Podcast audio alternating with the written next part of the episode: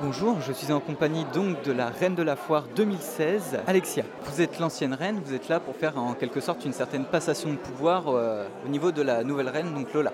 Voilà, et je lui montre un peu tout ce qu'il y a à faire, je la conseille sur les façons de parler ou quels gens aller voir, tout ça. Et ensuite, je vais l'accompagner pour l'hôpital, tout ça, et elle, elle pourra accompagner ensuite la, future reine. En d'autres termes, c'est la grande sœur qui montre à la petite sœur comment il faut faire. Voilà, c'est ça, pour qu'après elle remonte à la petite et la petite. Ça a été votre cas? Oui, ça a été mon cas, moi c'était euh, Alice Sebagui qui m'a tout montré. Et comment s'est passé votre règne du coup?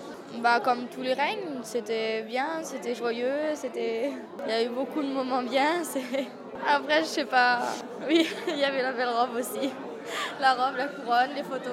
Combien de temps dure un règne de reine de la foire?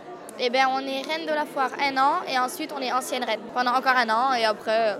euh, Et en tant qu'ancienne reine, à part euh, donc euh, montrer à la prochaine reine ce qu'il faut faire, y a-t-il euh, d'autres rôles que vous avez à jouer? Bah, c'est surtout à honorer les traditions foraines. C'est important de montrer aux forains que même euh, la nouvelle génération, elle continue d'honorer nos traditions et de montrer surtout aux gens de Troyes et de tous les autres pays où c'est qu'il y a des reines qu'on peut euh, montrer qu'on peut aller dans les hôpitaux, qu'on peut aller euh, dans les maisons de retraite, qu'on sait bien parler malgré qu'on est jeune, que, vous voyez, on représente un petit peu.